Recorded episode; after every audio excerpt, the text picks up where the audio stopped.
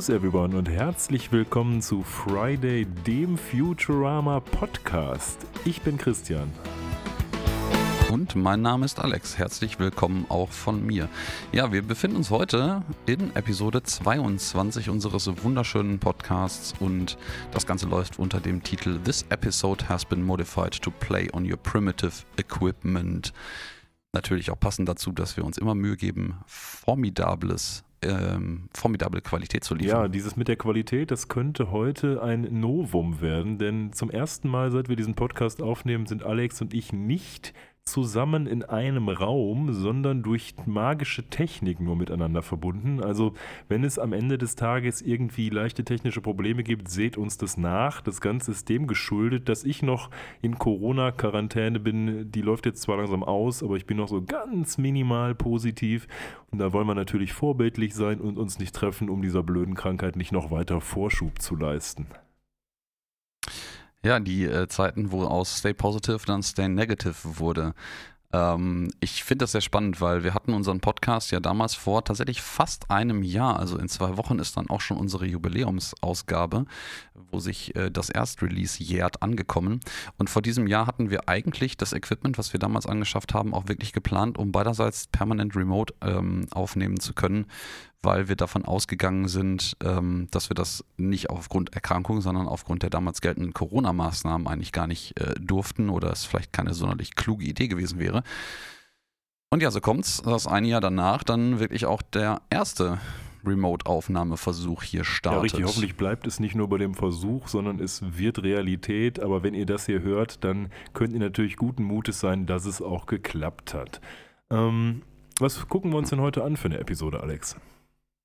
Ja, wir gucken uns heute natürlich die wunderschöne Episode bei Cyclops Build for Two an.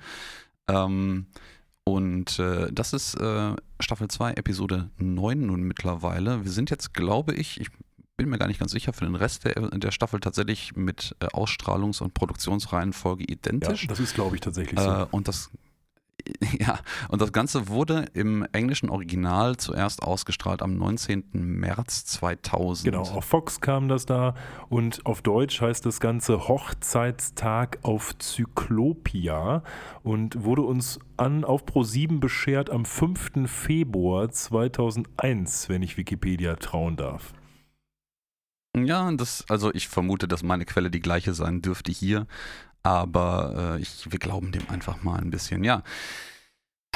Zum deutschen Titel muss man nichts sagen, das wird irgendwie schon ein Trope. Ähm, und na gut, wie geht's dir denn so? Mit dem Titel oder allgemein? nee, so allgemein. Wir haben da jetzt den, den, den Teil äh, ein bisschen ja, übersprungen. Ich, hab, ich, dachte, ich, dachte, wir machen das mit Corona. Das war jetzt schon so ein bisschen, wie geht's dir denn so? Also mir geht's äh, ganz gut. Das Beste heute war, dass unser kleiner Sohn mal wieder zur Tagesmutter konnte, weil der jetzt auch wieder negativ ist, sodass wir ein bisschen einen normaleren Tagesablauf hatten als sonst, weil wir jetzt quasi anderthalb Wochen mit dem hier zusammen in Quarantäne waren. Und so lieb man seinen Sohn natürlich auch hat, das wird irgendwann auch anstrengend. Ähm, und wir waren auch tatsächlich krank. Also es, es war nicht so toll die Zeit, aber es geht jetzt wieder bergauf und dementsprechend sind wir alle guter Dinge und freuen uns und dementsprechend geht es mir eigentlich äh, soweit ganz gut. Und bei dir? Hm. Das ist doch gut zu hören. Ja, bei mir geht es auch ganz gut. Ähm, es geht nämlich jetzt äh, am Wochenende direkt in ein bisschen äh, Mini-Urlaub bzw. Städtetrip.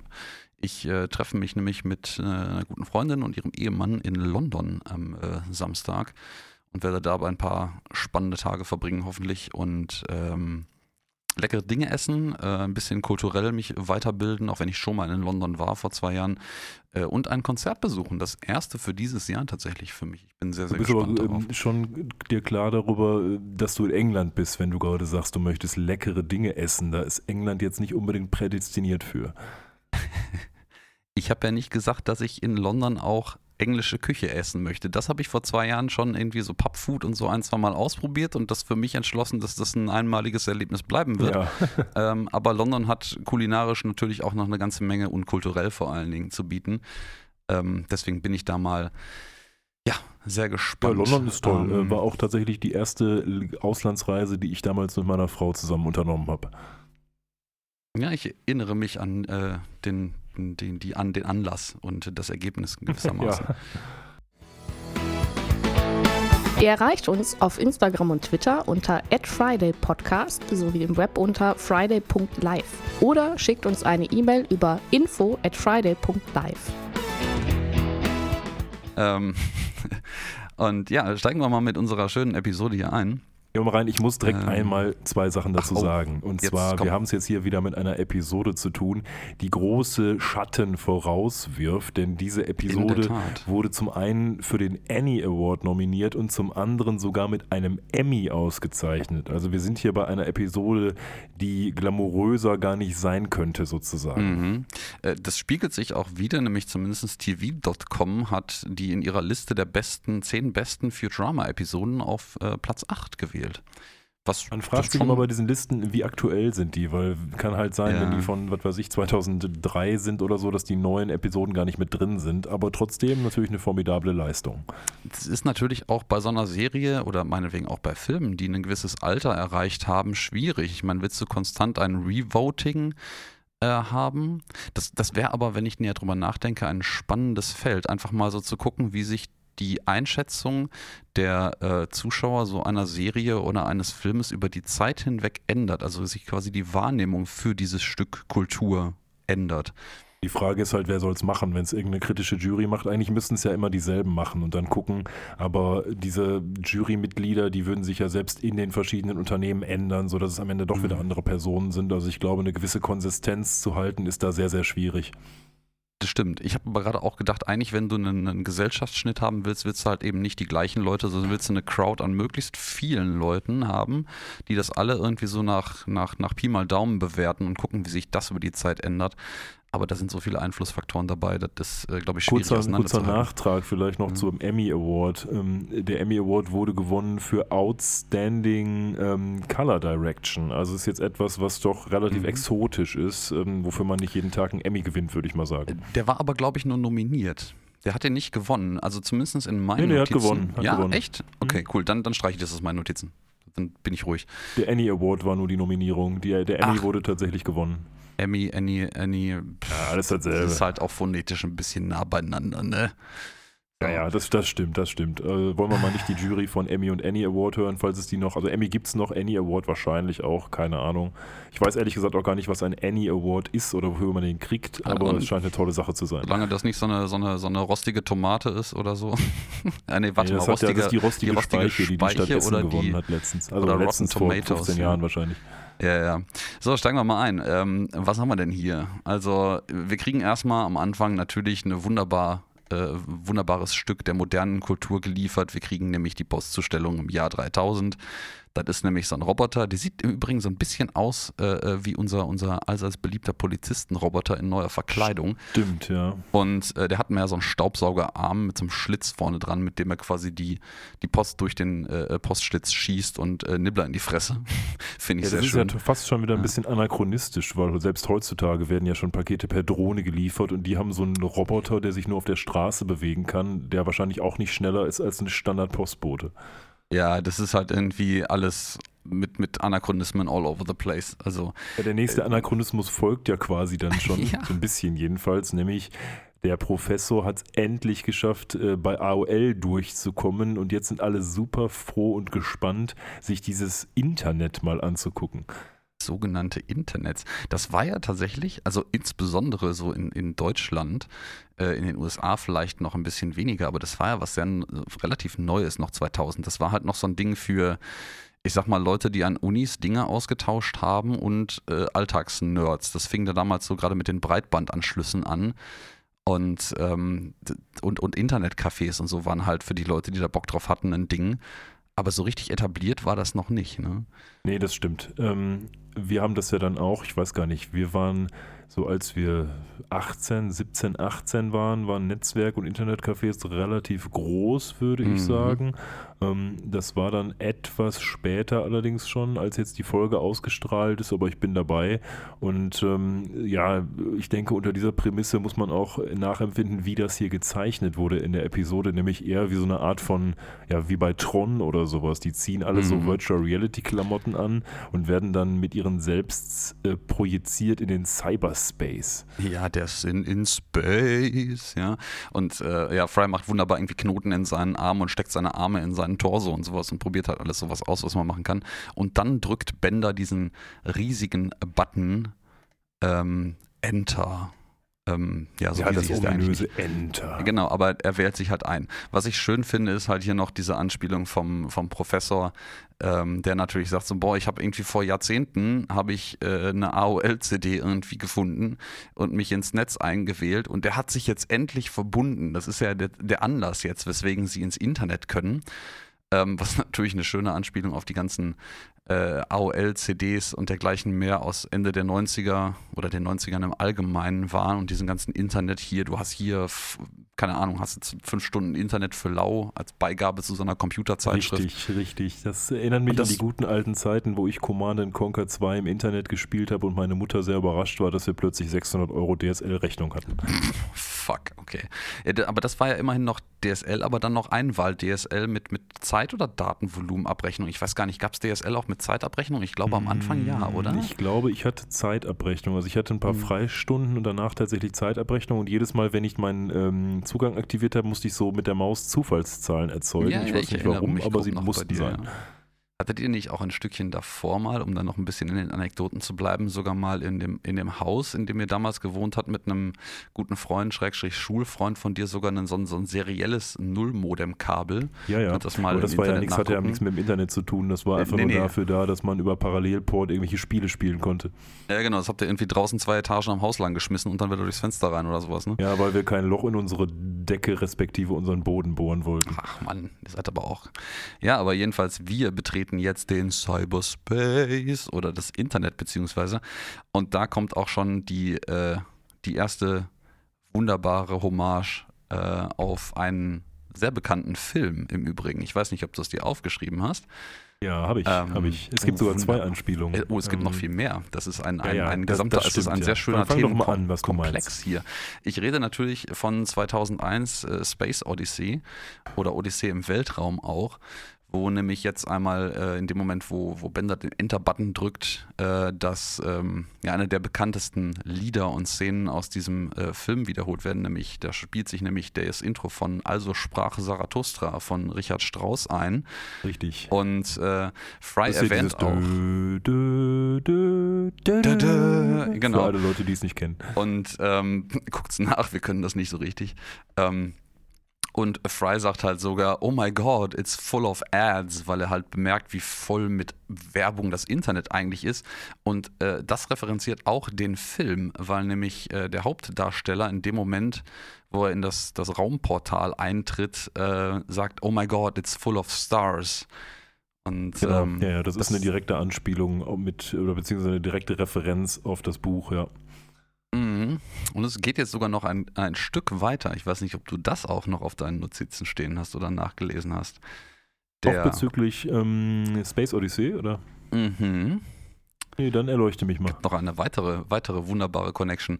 Der Titel unserer schönen Episode heute, By Cyclops Build for Two, ist natürlich eine Anspielung auf den Satz A Bicycle Build for Two. Und das ist eine der, der Zeilen aus dem Refrain des schönen Liedes Daisy Bell von äh, Harry Dacre aus lange, lange her. Und äh, erstens ist dieser Song ähm, eine der, der erste Song, der von einem Computer, der der Sprachsynthese mächtig war, gesungen wurde, nämlich von einem IBM 704 in 1961. Und oh, der Film Space Odyssey hat sich davon inspirieren lassen, und genau das eingebaut, als nämlich Hal, der Supercomputer in Space Odyssey stirbt, ist das das Letzte, was er mit letzter Kraft versucht zu singen. Oh, krass. Das ist, hast du tatsächlich gut recherchiert. Ich wusste, dass es dieser Song von Daisy Bell ist, aber mir war die Connection zu Space Odyssey nicht klar. Ich finde, da schließt sich ein wunderbarer Kreis. Also das sollte Futurama ein bisschen häufiger machen und wie einfach so diverse Sachen, die sich jetzt zu einem schönen Ganzen zusammen äh, äh, fügen als äh, Popkulturreferenzen und ich finde das sehr, sehr angenehm. Ähm, ja, stimmt. Das ja. ist eine coole Sache. Und mutmaßlich ist das äh, ähm, noch, ähm, um auf den Film ein kleines bisschen einzugehen, ist das wohl das erste, mit dem dieser ähm, Self-Sentient, also selbst, selbst, nicht selbstbewusst heißt das nicht. Ähm, hm? Also er hat ein, ein, ein Bewusstsein, für sich selbst. Ja, ein Bewusstsein habender Roboter. Ein, ein Bewusstsein habender Roboter, danke. Ich glaube, es gibt keine ähnlich gestaltete Übersetzung. Ja, ich überlege gerade, ähm, ob es gibt ja selbst egal. Selbsterkenntnis, Selbstbewusstsein. Selbst, Selbsterkenntnis, Selbsterkenntnis passt ganz gut, ja. Und ähm, die, das Narrativ auf dem Film und aus dem Buch tatsächlich auch ist, das ist das Erste, was er gelernt hat, als er anfing zu lernen und deswegen ist es auch das Letzte, was er quasi in seinem Todesmoment ah, hervorkramt. Okay. Also das, das schließt sich ja, da aus. Haben sie, sich, haben sie wirklich ein schönes, einen schönen Dreiklang von ähm, Anspielungen auf den 2001er Film hingekriegt. Mhm. Das stimmt. Ja, sie sehen sich jetzt auf jeden Fall eine Armee von Ads gegenüber, wie das ja auch heutzutage, wenn man den Adblocker nicht aktiviert hat, der Fall ist. Und da sind so schöne Sachen, ja, die typischen Viagra-Werbungen oder solche Sachen halt, die man heutzutage dann zugeschmissen oder auch per E-Mail bekommt oder irgendwelche MP3s, die man streamen soll und solche Dinge. Ja, ja, ähm, und, und, und ja. Organspender, das, äh, von denen Fry, äh, Fry wird von, so einer Organspender-Werbung festgehalten Richtig. und Lila rettet ihn dann heroisch, was, was schön ist, weil Fry ist ja schon mal auf so einen Organspender reingefallen, der ihm Lungen verkaufen, äh, äh, äh, Kiemen verkaufen wollte, falls du dich erinnerst. Ja, richtig, ähm, richtig. Fand ich, fand ich sehr nett. Ich finde aber diese, diese, ähm, diese Werbung wirkt irgendwie auch heute schon ein bisschen anachronistisch. Ja, das Netz ist relativ voll von Werbung, aber das ist komplett professionalisiert. Das ist halt eine, also eine, eine riesige Werbeplattform, weil es halt einfach in die reg reguläre Kultur übergegangen ist. Das hier, was da dargestellt wird, ist wirkt aus heutiger Sicht so wie billiger Spam, so irgendwie Viagra-Penisvergrößerungen. Ja, es, es, sieht so ein bisschen aus wie ähm, MySpace-Seite, ne? Das ist, ja, das genau, schon. das ist richtig, richtig Ist halt so ein bisschen äh, natürlich auch extra gemacht, aber auf der anderen Seite hat man vielleicht tatsächlich auch zu dem Zeitpunkt noch gedacht, dass das halt relativ äh, konform mit dem geht, was man wirklich im Web findet. Ne? Ja, genau. Und äh, ja, wir sehen die ganze Szene hier, seit die in den Cyberspace eingetreten sind, auch in so einer sehr, sehr spannenden Ästhetik. Ich glaube, dafür hat die Episode auch eigentlich den Award gewonnen. Ähm, das ist irgendwie so eine Mischung aus, aus Tron und ähm, ich habe mir das irgendwo auch äh, äh, niedergeschrieben. Das ist noch eine andere, genau, das ist irgendwie eine Anspielung auf eine Ästhetik, die in einem Roman namens Snow Crash beschrieben wird. Ja, das habe ich auch gelesen Und, von Nils ähm, Stephenson. Ähm, äh, genau. Ich kenne kenn das Buch nicht, kenne Snow Crash nicht, aber ganz offensichtlich ist das da ähnlich. Ja, und äh, ja, die, die, ähm, im Audiokommentar wird auch wunderbar erzählt, wie viel Mühe sie sich gegeben haben, diese verschiedenen Grüntöne, in denen das alles irgendwie ist, äh, hinzukriegen, weil es gar nicht so leicht war, den passenden Grünton für jeden zu finden, der sich stimmig ist mit der Gesamtatmosphäre und trotzdem zu der Originalfarbe der Kleidung der Leute passt. Hm, aber du hast, du hast schon recht. Also wenn man sich das anguckt hier und auch später dann, wenn die auf diesem Planeten sind, das ist ja auch durchaus ziemlich ähm, zum einen farblich interessant gestaltet, aber auch sehr abwechslungsreich gestaltet und insbesondere zusammen mit dieser Internetgeschichte jetzt am Anfang kann man schon nachvollziehen, dass die dafür was gewonnen haben, weil das ist schon, schon außergewöhnlich, auch mhm. für eine Futurama-Folge und insbesondere für eine Folge von 2001. Das ist sehr bunt, ja. Aber unsere Protagonisten fliegen jetzt durch den Cyberspace und gucken sich die ganzen Angebote, die es da in dieser virtuellen Cyberstadt angibt. Das ist wirklich relativ stark von Tron inspiriert, möchte ich sagen. Ähm, und da sind halt natürlich riesige äh, Werbeschilder an den jeweiligen Häusern und Räumlichkeiten, was man da so alles machen kann. Und natürlich, wo fliegen sie alle vorbei? An den ganzen Porno-Ads. Und ähm, ja, ja. da auf, stürzen sich natürlich auch alle, bis auf die Damen. Porno-Ad vorbei, aber es ist dann mehr so Sardine auf Makrele-Action. Ja, ja, genau, so Hot Sardine und Mackerel-Action. Da sind irgendwie, da sind noch alle möglichen anderen Absurditäten irgendwie im Hintergrund unterwegs.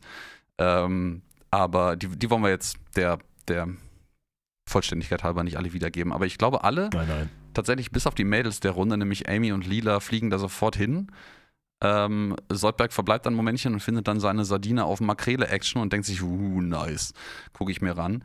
Und es scheint auch in diesem Cyberspace ausschließlich irgendwie Pornos zu geben oder irgendwie filzy, filzy Sachen jedenfalls, die wir ja später auch tatsächlich nochmal von der Nomenklatur her genau so sehen. Ähm, aber was anderes scheint ja nicht zu sein. Also es ist das typische Klischee halt, ja, man geht ins Internet, um irgendwie Pornos zu gucken. Ja, ja, genau. Und uh, the Internet is for porn. Ähm, ich finde es auch Katzen sehr schön. Wir haben da noch keinen Einzug gehalten. Ja, wir haben, wir haben hier so ein schönes Stammbild gerade von den verschiedenen Angeboten, die man hier so hat. Und ich finde das sehr schön. Einfach so 100% Wireless Cyber Sex äh, Four Prostitutes Playing Bridge, also vier Prostituierte, die einfach nur Bridge spielen. Ähm, und ganz hinten gibt es noch das US Government Department of Hot Sex und natürlich ja. die Naked Chess Grandmasters, also nackte Schachgroßmeister. Ich bin mir relativ sicher, dass ich das nicht sehen möchte, aber hey, kein king -Shaming, Wenn man sich das noch weiter anguckt, dann muss ich sagen, gibt es überproportional viele Sachen für Soldberg, denn da sind überall so Tentakel, gut, die kann man vielleicht noch als Hentai ab, als Hentai abtun, äh, aber da gibt es zum Beispiel auch eine Claw-Fetisch-Bar. Ja, aber also die haben zoomen, für den, für den guten alten Soldberg ist hier auch sehr gesorgt worden. Das ist richtig, wir zoomen aber gerade auch quasi auf den Bereich rein, wo er hinfliegen wollte, aber die anderen sind da auch schon irgendwie da, also so ganz konsistent ist das nicht. Und ähm, ja, dann gibt es noch so einen kleinen, kleinen Zwischeneinspieler, wo irgendwie dann, da gibt es dann so ein Fenster, wo man reingucken kann, da steht dann Amy Wong Naked drauf. Und da guckt Amy natürlich drauf und so, ey, was ist das irgendwie? Das ist, das ist nicht richtig so. Und dann gibt Bender halt irgendwie kleinlaut zu, so, ja, meine Güte, nee, ich habe deinen Kopf einfach auf einen anderen nackten Körper gebunden, weil ich keine Nacktbilder von dir hatte. Und dann äh, guckt Lila in das gleiche Fenster rein und ruft auch, ey, und man ja gut, es war halt ihr Körper offensichtlich, hm, wo auch immer Nacktfotos von Lila herkommen. Hust. Ja, genau. Also da fragt man sich dann schon, was da passiert ist. Ne? Aber ich kann mir schon vorstellen, dass Amy da irgendwie ein bisschen mehr darauf achtet, dass keine Fotos von ihr im Internet sind als Lila, die da vielleicht nicht so den Spleen führt, beziehungsweise nicht so aware ist, dass das passieren kann. Ja, andersrum muss man aber auch sagen, von der Charakterisierung der beiden ist äh, äh Amy halt eher so das kleine naive Mädchen, was halt schon irgendwie ein bisschen klischeehaft Aufmerksamkeit sucht. Also das ist schon ja, anyways. Ja, wir haben jetzt irgendwie diese, eine schöne, schöne Allegorie auf diese, diese ganzen äh, Alterszutrittsfragen zu diversen äh, fragwürdigen Webseiten mit spannenden Inhalten. Und äh, sehen halt quasi den virtuellen Bouncer, den Türsteher, der hier die Leute reinlässt. Und äh, da sind halt einfach ja, Jungs, die halt in zunehmend sinkendem Alter sich offensichtlich irgendwelche virtuellen Anzüge gekauft haben, um irgendwie ja, das bereit, Baby kommt ja am Ende breitschultrig, genau, so ein Baby, ja, um irgendwie breitschultrig zu wirken. Ähm, und ja, dann sind äh, unsere Protagonisten auch schon in einem, ja, offensichtlich in einer Plattform für Chatrooms und äh, gehen dann, also zumindest Bender und äh, Fry, direkt in den filthy, filthy Chatroom, also den wirklich, wirklich versauten Chatroom und Amy und Lila ist das irgendwie zu krass so und die gehen halt einfach nur in den einfach versauten Chatraum. Ja, das ist nicht so damenhaft, in diesen sehr, genau, sehr, genau, sehr genau, filzy Chatraum genau. zu gehen. Also die gehen zur anderen Tür quasi und halten auch die anderen beiden, die jetzt in diesen filzy, filzy Chatraum gehen, für völlig, ähm, völlig Widerlich. daneben. Widerliche Nerds, Aber ja. eigentlich, ich ja. weiß nicht, wo der Unterschied ist. Also würde mich mal interessieren, wo jetzt dieses zusätzliche filzy, wie das dazu führt, ähm, dass man das hinschreibt und was das für Konsequenzen hat. Also was wird dort anderes gemacht als links in der Tür. Man weiß es nicht so genau. Im Hintergrund sehen wir hier im Übrigen ähm, das erste Mal die Alien Language 2. Ähm, es gibt ja immer mal wieder im Hintergrund so Alien-Sprachentexte, die eigentlich nur Englisch sind mit anderen Zeichen. Ähm, und das ist das erste Mal, dass die zweite Sprache auftaucht, weil offensichtlich den, den Showrunnern aufgefallen ist, dass schon nach nicht mal der Hälfte der ersten Staffel äh, Leute im Internet die erste Sprache dekodiert hatten, was halt nicht übermäßig schwierig ist und auch gewollt. Aber nun, ähm, Man darf solche Nerds und Geeks nicht unterschätzen. Nee, und äh, ja, Bender, äh, Bender finde ich sehr schön. Äh, Bender holt sich jetzt äh, eine Verkleidung raus, wie man das halt so in Chaträumen macht. Ne? Ich, in virtuellen Chaträumen, wo man sich tatsächlich als Bild in 3D gegenüberstellt, in einem Cyberspace stelle ich mir das schwieriger vor, aber ja, man, ja, vor allen Dingen stelle ich mir das. das sehr schwierig vor, wie Bender es hier macht. Er kommt als Bender rein, ja, ja, dreht sich um, macht dann seine Disguise als sexy Krankenschwester, aber jeder sieht ja, dass er vorher irgendwie Bender war. Das ist so ein bisschen wie heutzutage oder früher damals in den Chaträumen wahrscheinlich, wo jeder wusste, ja okay, 80 Prozent der anwesenden Frauen, insbesondere die mit den tollen Bildern, sind sowieso irgendwelche fetten Kerle, ne? Ja, ja, so, so ein Klischee halt. Äh, das meine ich ja, dass das, das, das, dann aber auch irgendwie so von der ganzen Masse akzeptiert ist. Dementsprechend ist es für Bender Wahrscheinlich auch einfach egal, dass alle wissen, dass er eigentlich ja. ein Roboter ist. Ja, Bender macht hier so ein schönes Menü auf, in dem er seine äh, New Open, Close und Disguises draufsteht und es ist relativ einfach erkennbar, dass das natürlich eine Anspielung auf äh, macOS. Know. Das ist, das ist macOS äh, 9. Also ich, ach so, ach so, ja, ich genau, habe ja nie irgendwas, ähm, das Einzige, was ich habe, ist ein Arbeits-iPhone, das habe ich auch nicht mehr lange, also dementsprechend bin ich, was Mac angeht, völlig unbeschlagen. Das ist auch zugegebenermaßen eine sehr alte Ästhetik, aber wenn man ein bisschen, bisschen Mac-PCs äh, oder Workstations hatte, dann erkennt man diesen, äh, ich glaube Command-Taste ist das, diesen, dieses, ist das ein, weiß gar nicht, das hat einen Spitznamen, der mir gerade nicht einfällt, ist es Cloverleaf oder sowas? Ähm, so ein komischer Kringel jedenfalls. Ja, okay. und der sucht sich da die sexy Nurse raus und er kann sich auch als Napoleon bezahlen. verkleiden. Das ist seine zweite das sind seine einzigen da muss man sich schon fragen, was da los ist, ne? Ja, ja, das ist, das ist halt der filthy, filthy Chatroom. Da geht der krasse Scheiß ab. Ähm, nun. Ja, naja, auf jeden Fall ist er ganz erfolgreich als sexy ähm, Nurse bei den Leuten, die dort sind. Und ja, ja. Amy ist dann auch da und ja, die ist aber ein bisschen wird von einigen ne? Leuten, ne? sag ich mal, begafft und angezwinkert. Und dann sieht man so ein paar Nerds. Also eigentlich glaube, alle anderen Nerds, im Raum, ja. Ja, aber so, es gibt so, so zwei, drei, die explizit jetzt hier gezeigt werden. Und ich glaube, das sind doch äh, alter Egos unserer lieben Produzenten, oder nicht? Ja, ja, tatsächlich. Das sind diverse der Produzenten, die da äh, sich selber verewigt haben und äh, waren im Audiokommentar auch sehr enttäuscht darüber, dass sie im Skript eigentlich alle nur Nerd 1 bis 10 oder so heißen. Ähm, ja, ja. aber sich, glaube ich, auch selber spielen. Und ja, die sind halt alle so, weißt du, die sehen halt alle so ein bisschen nerdig aus und sind dann alle so, boah, hier, ich hätte mal, ich bin richtig der, der geile Hengst irgendwie, ich würde es meiner Frau richtig gerne besorgen und so. Wo sind denn hier die geilen heißen Weiber, denen ich irgendwie Dinge antun kann? Und dann den Auftritt finde ich sehr schön. Kommt Lila halt rein, würde ich so als selbstbewusste Frau, die sagt so, ey, ich stehe im Leben, ich bin irgendwie Space Pilot und äh, ja, ich bin ein Zyklop, aber da deal with it, so ist halt so. Ich weiß, dass ich nur ein Auge habe und ich bin irgendwie auf der Suche nach einem Partner so. Und auf einmal sind ja, alle das so. Ist, ist äh, lustig, weil das jetzt in dieser Episode quasi das Gegengewicht zu dem bildet, was später mit Lila passiert. Ne? Exakt, ne? ja, exakt. Das finde ich auch äh, sehr, sehr schön. Ja, und äh, ja, die fliegen dann noch ein bisschen lustig im Cyberspace rum und äh, finde ich sehr süß. Dann äh, kommen sie halt bei so einem äh, Videogame an und alle erklären Fry so, boah, es gibt hier dieses, dieses äh, äh, Videogame, ähm, das ist total krass, das haben wir hier alle so erfunden. Also, aha, oh, Videospiele, da habe ich als Kind der 90er ja gar keine Ahnung von. Ja, ja, mhm. explain me the future, mighty man. ja, genau, genau. Erkläre mir die Zukunft, großer Mann, ja. Ähm, und äh, ja, sie spielen dann Death Factory 3. The Legend of Death Factory 2. Sehr, sehr schön. Und das Spiel erinnert tatsächlich irgendwie so, ja, das ist auch ein bisschen Tron-alike, aber äh, da ist auch irgendwie, da kommt noch Donkey Kong im Hintergrund vor. Es ist im Endeffekt eine Cyberspace-Version von einem, von einem Ego-Shooter, würde ich sagen. Ne? So, die rennen halt irgendwie lustig ja. rum, so ein Deathmatch-Ding, jeder gegen jeden. Und das. Mich hat das mehr so an Lasertag erinnert. Ähm, ja. Weil die halt mit ihren Händen schießen, die natürlich okay, aber ansonsten ist das eigentlich eins zu eins wie Lasertag, würde ich sagen. Stimmt, aber Lasertag war damals, glaube ich, noch nie wirklich ein Ding, ne? Weiß ich nicht, ob es nicht in den USA vielleicht schon ah, ziemlich populär schon, war. Ja. Keine ja, dann gibt es auch so eine, so eine schöne. Ich würde es am ehesten mit Lasertag vergleichen. Aber es hat natürlich schon insoweit Videospielanleihen, dass ähm, während sie das spielen, da die Space Invader Musik läuft. Jedenfalls ja, die ganze Zeit, später. Ne? Ja, ich glaube, es ist die ganze Zeit während der Szene.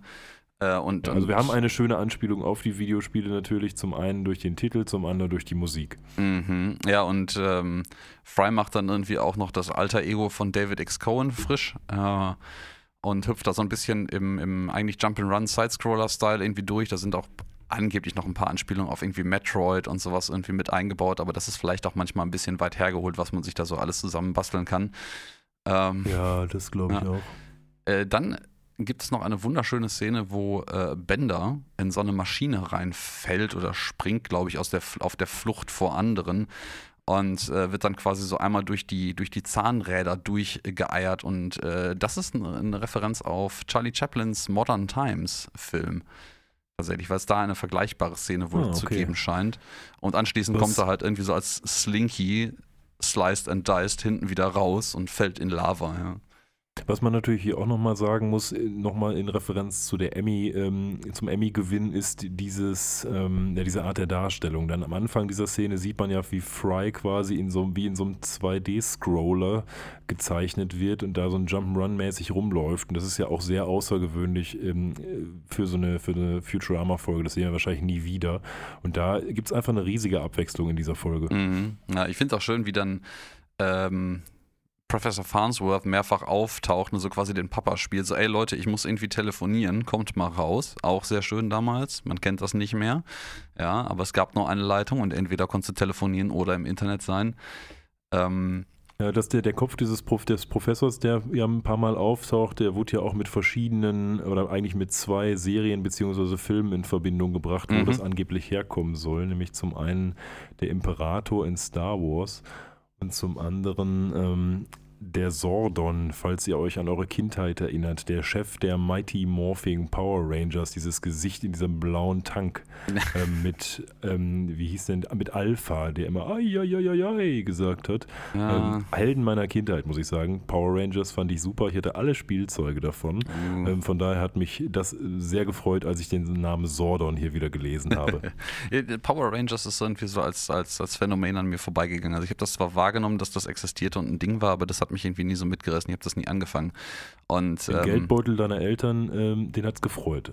Mit Sicherheit, ja. Und auch äh, meinen eigenen Geldbeutel ab dem Zeitpunkt, wo ich dann vielleicht so als 15-Jähriger, glaube ich, angefangen habe, mal ab und zu so rumzujobben.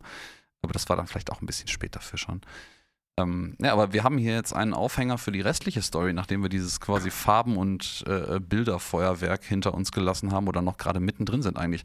Ähm, Lila trifft nämlich jemanden. Lila trifft nämlich hier einen anderen Zyklopen.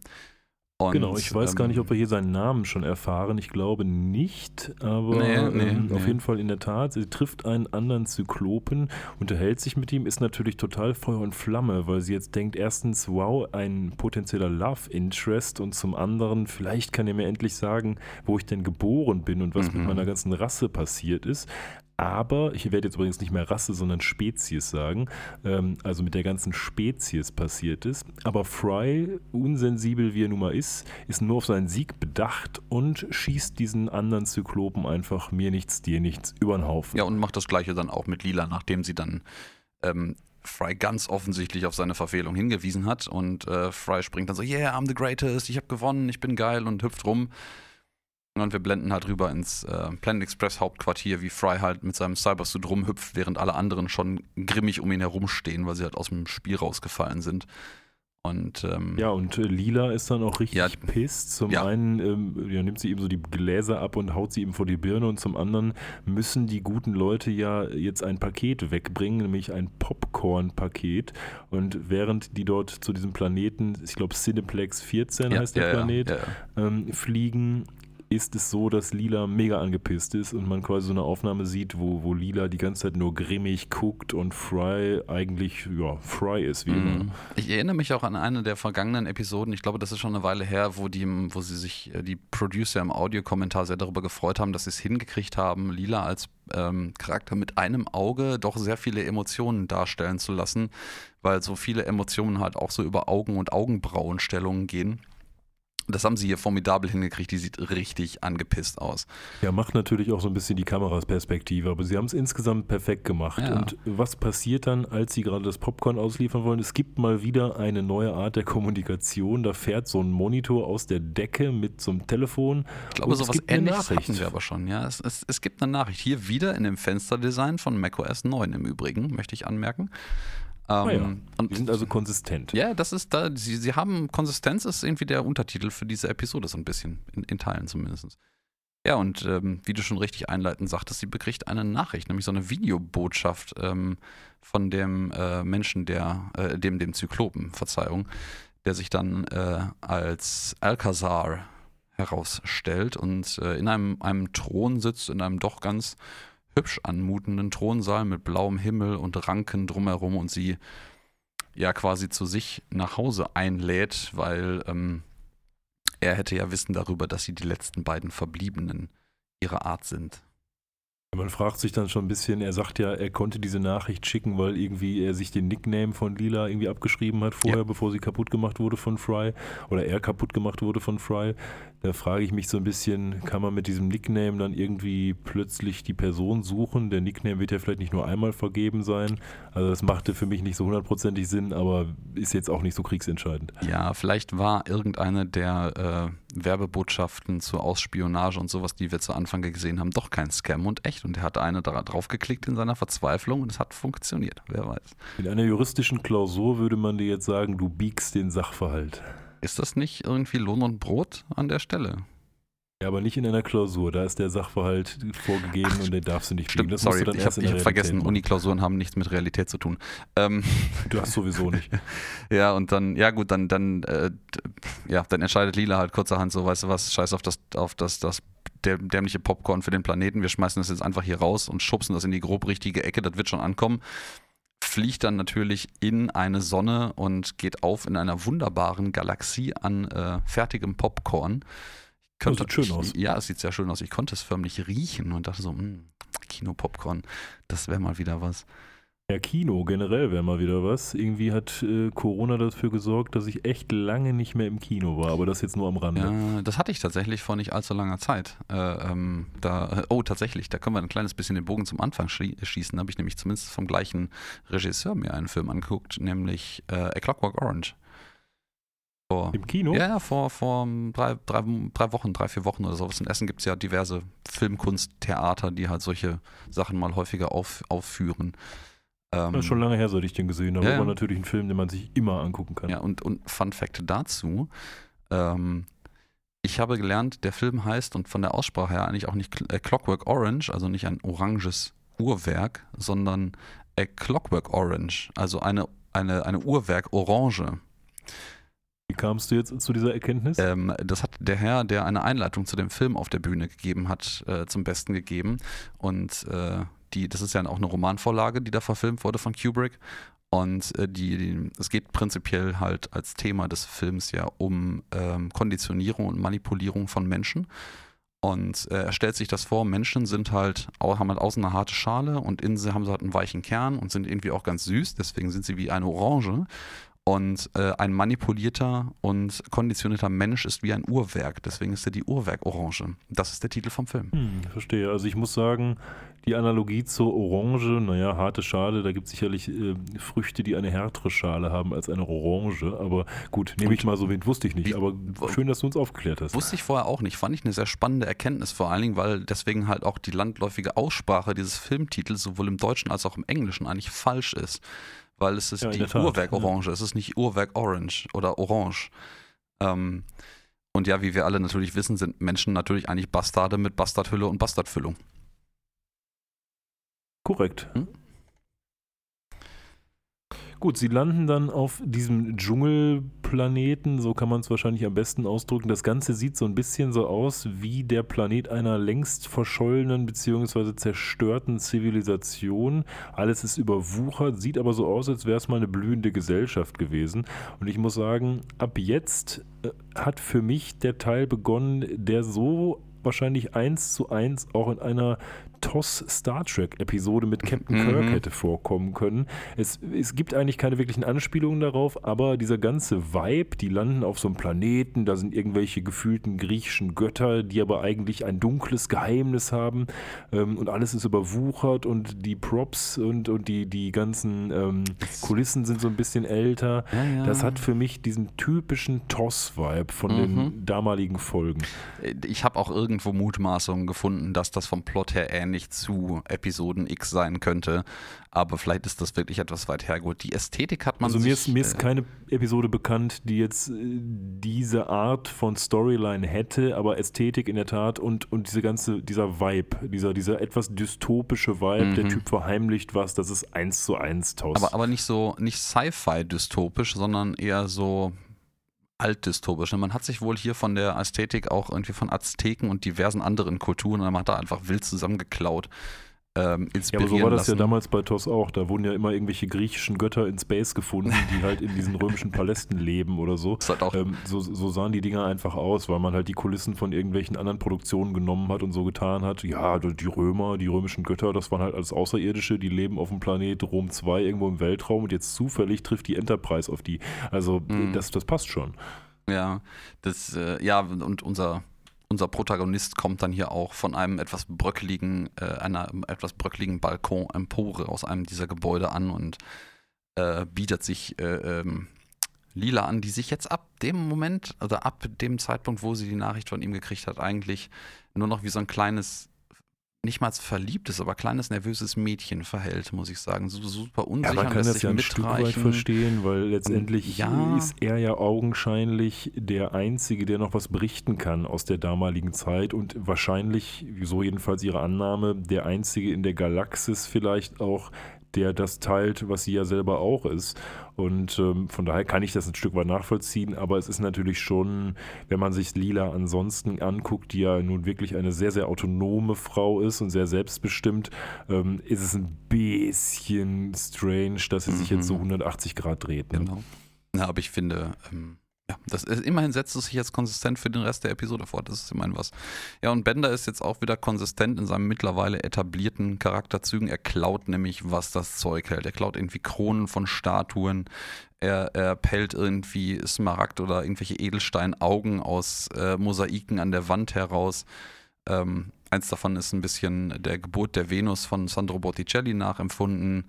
Und ähm, ja, er, er, stellt dann auch irgendwann, glaube ich, relativ schnell fest, dass er eigentlich für den ganzen Stuff, der in dem Palast von dem Herren ist, den wir dann gleich betreten, gar nicht, also der hat eigentlich viel zu vielen Plunder draußen geklaut, weil da innen drin viel mehr Riches und Bling Bling rumliegt und entfernt dann äh, aus seinem ja, Tadesbauch alles, was irgendwie Platz wegnimmt und wir lernen. Ja, das, das stimmt. Ich muss noch kurz einwerfen, dass ähm, Bender und Konsorten, also alle, die nicht Lila und Elkasar sind, laufen müssen, ja. während ja. Lila und Elkasar auf einer Kutsche gezogen von zwei riesigen Echsen fahren.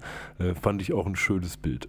Ja, ja, und ähm, ja, wir lernen dann äh, im Palast, dass äh, Bender in seinem Bauch trägt drei Goldfischgläser und einen Toaster. Also ich glaube, er holt da zuerst ein Goldfischglas Stimmt. raus, dann einen Toaster und dann noch zwei Goldfischgläser. Und ich, ich habe gerade so überlegt, dass ich das hier so in meine Notizen aufgeschrieben äh, sehe, denke ich, Three Goldfish Bowls and a Toaster klingt irgendwie wie ein absurder Bandname.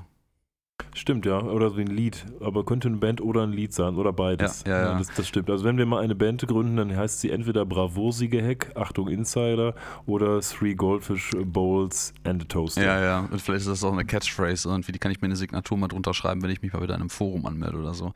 Ähm, Was davon? Äh, den Goldfischgläser? Ja, natürlich die Goldfischgläser. Ähm, ja, ich bitte darum. Wir, wir lernen, Aber in welchem Forum meldet man sich heutzutage noch an? ja, oh Gott, das ist schon lange her bei mir. Ähm, und ja, wir lernen auf dem Weg zum Palast natürlich noch, dass es natürlich auch eine No-Go-Area hier gibt. Also es gibt hier so, so ein die geheime Tür, das erinnert mich so ein bisschen an die äh, Slurm-Fabrik-Episode, ähm, wo so total offensichtlich irgend so ein, so, ein, so ein Weg, der hinter den Hügel führt, abgesperrt ist und so, hier bitte kein Durchgehen. Ja, mich erinnert ähm, das ein bisschen an Per Anhalter durch die Galaxis, denn dort gibt es auch Gott, so einen Zaun, der ungefähr gemacht. 50 Zentimeter hoch ist und äh, der eine unüberwindbare Barriere darstellt für jeden, der ihn überwinden möchte. Und so ist das ja hier auch. Der ist ja total niedrig, da ist so ein, so ein Zettel Zettel mit Bleistift dran, hier Trespassers, bitte nicht drüber gehen. Mhm. Und alle sagen, oh, da, das wird schwer. Ja, ja, und ähm, wird gleich noch eine Rolle spielen. Nachdem hier. Deswegen bin ich da so genau drauf eingegangen. Ja, ja, ja, ja, genau. Und ähm, ja, man sieht dann auch irgendwie, Elsa hat hier halt irgendwie, das ist halt irgendwie eine, eine Junggesellenbude, dieser scheinbar irgendwie, also ist ein bisschen baufällig, aber irgendwie trotzdem noch relativ reichtumsbehaftet, wie Bender ja feststellt. Ähm, aber der lebt da irgendwie wie in so einer Junggesellenbude drin, ne? Ja, das ist so ein bisschen, als wenn sich irgendwie ein Halbobdachloser in einer Berliner Altbauwohnung, äh, sag ich mal, breit gemacht hat. Da stehen überall so, so äh, was heißt überall, aber zumindest ein paar Korngläser äh, so rum, wo er eben halt so Dosenfraß ja. frisst. Und wir sehen ja auch später, dass seine Freunde nicht so richtig viel Stil haben, aber dazu später. Nett, ja, ja und Bender guckt sich alles an, steckt sich noch so ein Schwert ein, das ihn dann am Laufen hindert ein bisschen. Großartig. Aber er nimmt einfach alles Szene. mit, er nimmt echt alles mit. Das, er hat das Schwert aber scheinbar entweder zerkleinert oder irgendwie weggegeben, weil später humpelt er nicht mehr. Und ähm, ja, ja, das dann, stimmt schläft Lila natürlich die erste Nacht und Gentleman-like hat sie tatsächlich ihr eigenes Himmelbett in einem eigenen Teil und Flügel des ähm, Anwesens und sie sieht halt, dann wird halt nachts wach von fürchterlichem Geheule und stellt halt fest, wie, äh, ich will immer Elsa sagen, aber das ist der Koch, wie Alcazar. Ja, Elsa ist der Koch, richtig. Ähm, ja, Elcazar. Du kannst ihn aber auch El nennen, wie sie es ja später auch tut. Ähm, wie er halt äh, völlig erschüttert an seinem Balkon steht und quasi den Mond oder die beiden Monde an, anweint. Und ähm, dann. Ganz ehrlich, das ist so eine Szene, die kommt quasi in jedem zweiten Film vor. Einer steht irgendwie am Fenster und blickt verdutzt in die Sterne oder weint und der andere wird wach. Jeder normale Mensch wird einfach weiterpennen, das hört man doch gar nicht. Ja, wahrscheinlich. Aber ähm, das ist. Ähm, könnte man hier natürlich verargumentieren mit dem Umstand, dass das natürlich alles irgendwie eine Show ist. Oh, scheiße, Spoiler. Ja, ich kann mir das richtig ja. vorstellen, wie er sich da hingestellt hat und dann er angefangen zu weinen, ja. dann hat er geguckt, ist er schon wach? Nee, oh, muss ich lauter weinen? Und irgendwann hat er seinen Lärmweinpegel so hoch eingestellt, dass du einfach wach werden ich, musstest. Ich fände das eigentlich geil, aber das wäre mehr so ein, das wäre mal so ein Family Guy Humor, wenn der dann einfach wirklich mit so einem Megafon da steht und am Heulen ist, ja. Ja, genau. Ähm, so, so ähnlich stelle ich mir das vor. Und dann schnell wieder auf normales Niveau drosseln, wenn sie wach Ja, ja, so ähnlich. Oder irgendwie mit so, mit so einem Stock irgendwie sie pieksen, damit sie irgendwie davon wach wird. Und ähm, ja, er, er, sie geht natürlich dann zu ihm und versucht ihn in den Arm zu nehmen und er klagt dann sein Leid und erzählt halt die tragische Geschichte. Aber die Story ist super. Die, die Story ist so geil irgendwie.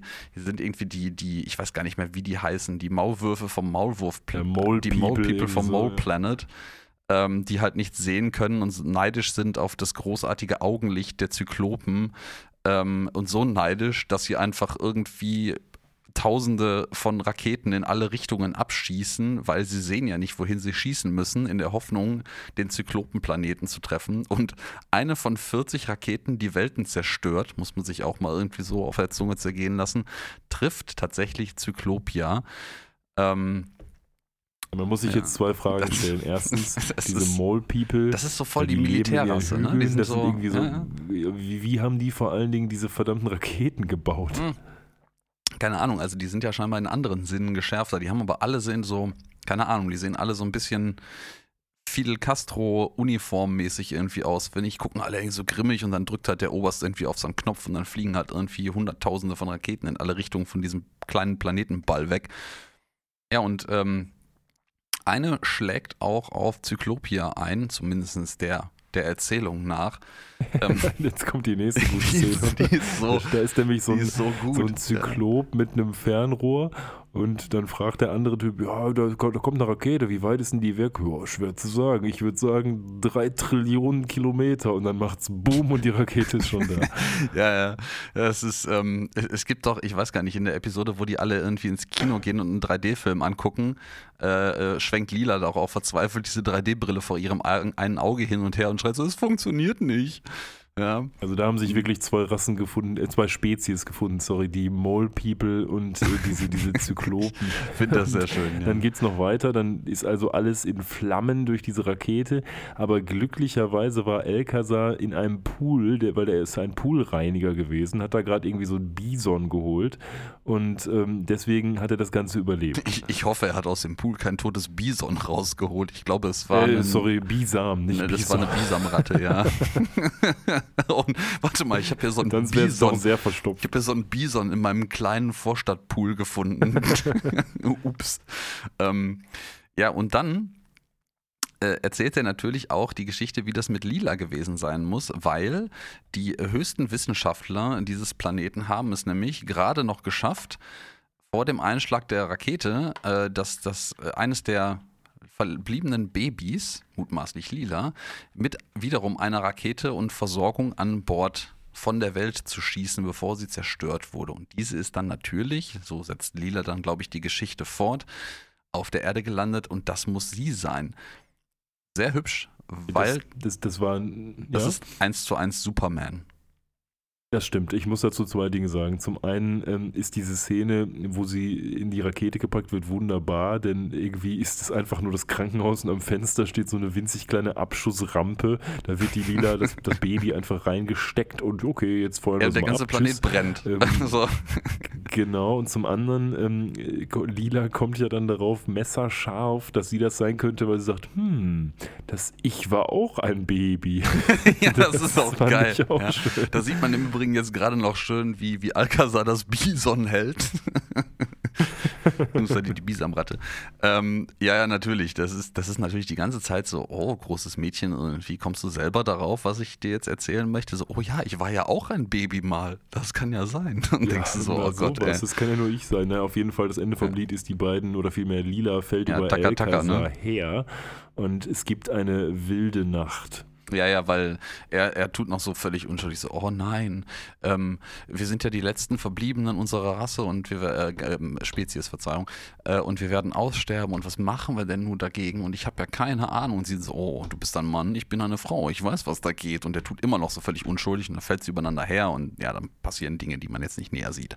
Ja, ja genau. Äh, aber ja, der nächste Morgen Tag äh, wacht wacht sie dann auf neben ihm und ähm, da ist Elkasar dann quasi schon wie verändert. Denn Man könnte sagen, er ist nur noch er. ist nichts mit irgendwie schöner Morgen, sondern er ist da am Pennen, am Schnarchen, kotzt sich quasi einmal komplett aus und sagt dir einfach nur, ja, Vibe, äh, kannst mal Essen machen und dies und das und jenes machen und ich schlaf mal weiter. Ne? ich finde es vor allen Dingen geil, dass er dir sagt irgendwie, die Vorräte sind im Keller, die Küche ist im Erdgeschoss und die Pfannen sind auf dem Dachboden.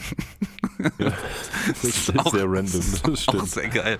Ähm, passt wieder zu, zu, unserer These der Junggesellenbude, aber ist halt auch perfekt. Einfach so, Frau rennt einfach mal so weit wie möglich auf unnötigste Art und Weise rum und er pennt natürlich schon wieder ein, bevor sie überhaupt den Raum verlassen hat und schnarcht laut. Genau. Und, und sie macht das dann sie aber macht das dann, mal. ja, also, tatsächlich. Also, sie ist halt jetzt so ein Stück weit im Liebeswahn und naja, denkt sich gut, so schlimm kann es nicht werden. Und dann sitzen alle am Ende des Tages auch am, ich vermute mal, Frühstückstisch. Ja, oder Esstisch allgemein, und, ja. ja.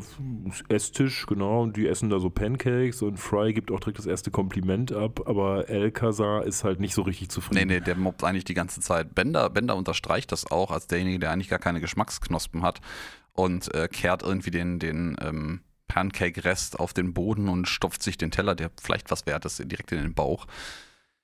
Ja, aber ja, der Ehemann, nein, noch nicht Ehemann, Entschuldigung, ich äh, greife vor. Ähm, Al mutiert jetzt wirklich zu Al, ähm, er sagt jetzt auch genau. das erste Mal, glaube ich, dass sie ihn Al nennen soll in dieser Szene. Das ist schon so ein bisschen Foreshadowing für das, was jetzt gleich passiert. Ähm, nämlich. Er, er putzt sie auf jeden Fall die ganze ja, Zeit perfekt, runter, ja. sagt ihr dann auch, hey, du musst jetzt mal meine Pornoheftchen hier bitte schön nach Titel, Datum und irgendwie. Und was man sieht. Hm. Ich weiß nicht, Körperteile ja, was sortieren. man sieht, ja, nach dem, was man sieht, ja. Genau, und also, er, er, ja, letztendlich sagte er, Dankeschön, dass du gekommen bist und du bist jetzt meine Leibeigene. Und als sie dann sagt, ja hör mal, ich bin ja eben gerade nicht deine Leibeigene, mach das doch selber, zieht er halt wieder die Karte, ach, ich dachte, wir sind Seelenverwandte, ja, bla bla ja, bla bla bla. Ja, und damit, damit, kriegt er halt Lila dazu, dass sie jetzt die Wäsche macht, die Pornohefte sortiert und all diese niederen Arbeiten tätigt, die El Casar für sie vorgesehen hat. Mhm. Und da ist er, glaube ich, auch ähm, relativ happy drüber. Aber ja, Fry und Bender finden es nicht so geil. Und ähm, die beiden sind dann, also Fry zumindest initial. Und das finde ich sehr schön, weil das ist so, hey, Fry ist hier wirklich, das behält sich auch den Rest der Über äh, Episode bei, völlig uneigennützig, einfach altruistisch, guter Ansichten oder guter Intentionen für Lila und sagt so, boah, das stinkt bis zur Hölle ich gehe jetzt mal gucken, was ist mit diesem. Ja, das weiß ich gar nicht, diesem ob das Forbidden so Valley ist. Ich habe das so ein bisschen aufgefasst, als wäre er auch vielleicht eifersüchtig auf Alcazar. Ja. Und hätte den, will jetzt unbedingt was finden, was ihn quasi denunziert, damit er wieder bessere Chancen bei Lila hat. Ja, äh, okay. In diesem Part bis jetzt muss ich dir recht geben, ja, aber er nimmt halt auch, also er na gut, was ich würde jetzt sagen, er wollte jetzt sagen, er nimmt halt auch in Kauf, dass er dafür in den Knast kommt, weil da ja hier das super Sacred Forbidden Valley überall steht. Aber andersrum, er ist halt einfach blöd und ist sich vielleicht dieser Konsequenzen gar nicht bewusst. Aber ich fand meine Theorie irgendwie schöner, auch wenn ich zugeben muss, dass deine vielleicht stichhaltiger ist. Ja, es, es würde Fry natürlich ein Stück weit auf einen Sockel heben, aber ich befürchte, da geht es vielleicht ihm mehr um sein eigenes Wohl als um ja. das Wohl nur von Lila. Beides wahrscheinlich, aber er möchte ja, und das ist ja auch eine, eine Sache, die durch die ganze Serie geht, er möchte Lila ja eigentlich irgendwie doch von sich überzeugen und als, hat sicherlich auch schon jetzt romantisches Interesse. Und da kann er natürlich nicht mit ansehen, wie da irgendein so Zyklop quasi seinen Traum kaputt macht, würde ich jetzt mal sagen, ohne dass Fry jetzt total böse darin ist. Er möchte natürlich Lila helfen, denke ich schon. Mhm. Aber dieses Interesse wird sicherlich im Hinterkopf sein. Ja, das kann ich so stehen lassen. Das äh, würde ich dann wohl auch ein bisschen unterschreiben. Ähm, ich finde es schön, auf dem, auf dem Weg zu ähm, dem Forbidden Valley sehen wir im Hintergrund noch zwei weitere Schilder, nämlich das Permitted Valley und das Required Valley. Das gibt es hier nämlich auch. das fand ich auch sehr schön. Was ist das? Was ist das? Was könnte da sein, frage ich mich. Ähm, das ist vor allen Dingen äh, wieder eine Referenz auf etwas. Das ist eine Referenz auf die, auf die deontische Logik. Das ist wohl ein, eine Art von ein Logikkonstrukt, aus der, die aus der Philosophie kommt. Ich habe hab natürlich als erstes direkt irgendwie an, an Informatik und, und, und Mathematik und Logik gedacht. Ähm, das ist aber was, was aus dem philosophischen Bereich kommt und es gibt da tatsächlich die Zustände oder die Operatoren, nennt man das dann, ähm, äh, forbidden, permitted und required, also erlaubt, verboten und erforderlich. Und das ist auch schon ah, okay. der ganze Deal dahinter. Aber es ist witzig. Ich wüsste trotzdem gerne, was da ist. Also ja. einfach mal, was, was, was findet man dort? Das, das würde mich einfach mal interessieren. Aber leider geht die Folge da nicht hin. Nee, das äh, kann man dann vielleicht mal in einem Spin-off oder sowas eruieren, was in den ganzen Lost Places hier passiert. Ja, aber Fry ähm, denkt sich dann sogar geil, das ist ein voll niedriges Gartentürchen. Da muss ich nicht außen rum gehen.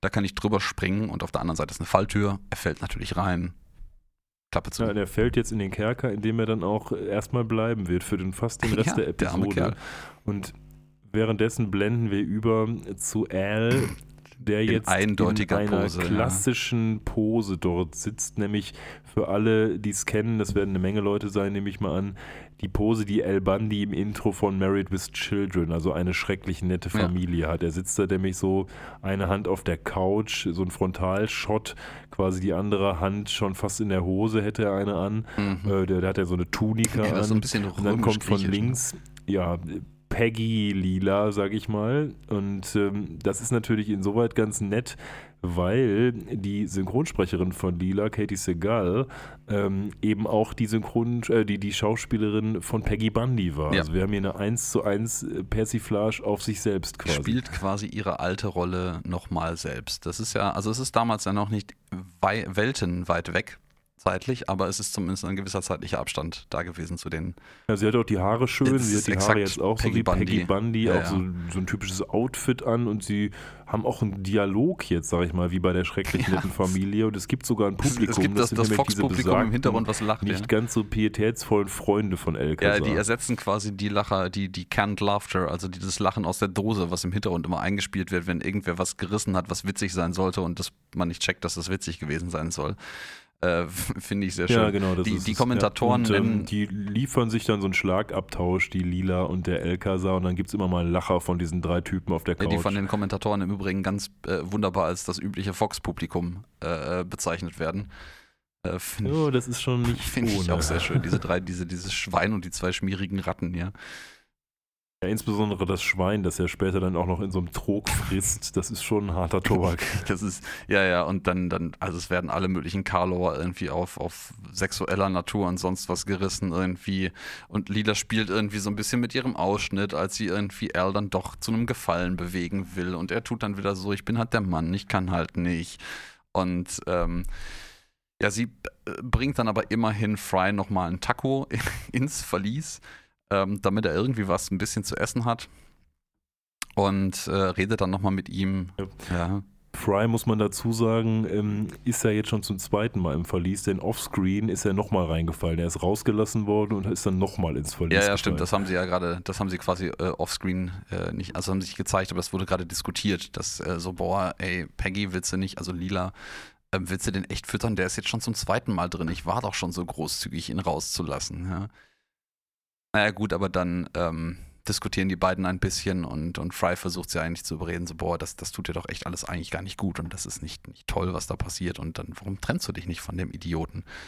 Ja. Ja, und sie stimmt ja auch zu. Sie ja. sagt ja auch, ja, du hast recht, das ist alles Mist, ähm, ja. aber es ist so schwierig. Aber letztendlich ist es dann das Ende vom Gespräch, dass sie sagt, okay, ich werde mit ihm ich Schluss Ich werde machen. mich beim Abendessen von ihm trennen. So, das ist quasi der gleiche der gleiche Tag und dann äh, Fry so, ja, ich werde euch zum Abendessen begleiten und dann blendet mal über, wie Fry, der ist halt in so einem, so einem Ver äh, Halb- und so ein Souterrain ver verließ, würde man sagen und der hat halt so ein Fensterchen, wo er gerade so seinen, seinen Kopf und seine Arme rausstrecken kann in der Höhe, was draußen dann äh, äh Bodenhöhe ist. Und das Souterrain verließ, so könnte ich unsere Wohnung auch hier nennen. Ihr seid aber nicht mal Souterrain. Nach, obwohl doch. Nee, ich ah, weiß, so aber so ein Pseudo-Souterrain. Ja, und ähm, er hat dann so einen Teller irgendwie mit, ich weiß gar nicht, ob das irgendwie ein bisschen Gemüse und eine Tomate oder sowas ist da drauf. Und daneben haben dann alle anderen offensichtlich den, oder wahrscheinlich lila, den Esstisch hin verfrachtet. Und äh, ja, er, er, nimmt tatsächlich mit am äh, Abendessen teil. Und ähm, ja, das Schwein frisst aus dem Trog und beschwert sich darüber, dass selbst die Scheiße hier in dem Trog kacke schmeckt, die, die Lila ihm organisiert ja, hat. Und Al macht irgendwie wieder. Ja, und, und Fry zupfelt immer so an Lilas Bein und sagt: Hey, du musst jetzt mal hier loslegen, das kann nicht so weitergehen, ja. hör dir das nicht an, was die da machen und gib dir das nicht. Aber dann gibt es etwas, womit keiner gerechnet hat, denn El Kazar hält eine kurze Rede, dass das ja total toll ist, dass Lila jetzt da ist und dass sie quasi seine Seelengefährtin ist und macht ihr einen Heiratsantrag. Ja, und Lila Lila ist plötzlich wieder zurück in ihrer Ich bin ein kleines Mädchen und habe alles andere, was an Scheiße passiert ist, vergessen Phase und ist so gerührt davon, dass sie einwilligt. So und Fry so, no, no, no, no, bitte nicht, bitte nicht. Und, ja, ja. Hey, mach es nicht. Aber gut, jetzt haben wir ja eine Hochzeit wider Willen sozusagen. Jedenfalls gegen den Willen von Fry. Mhm.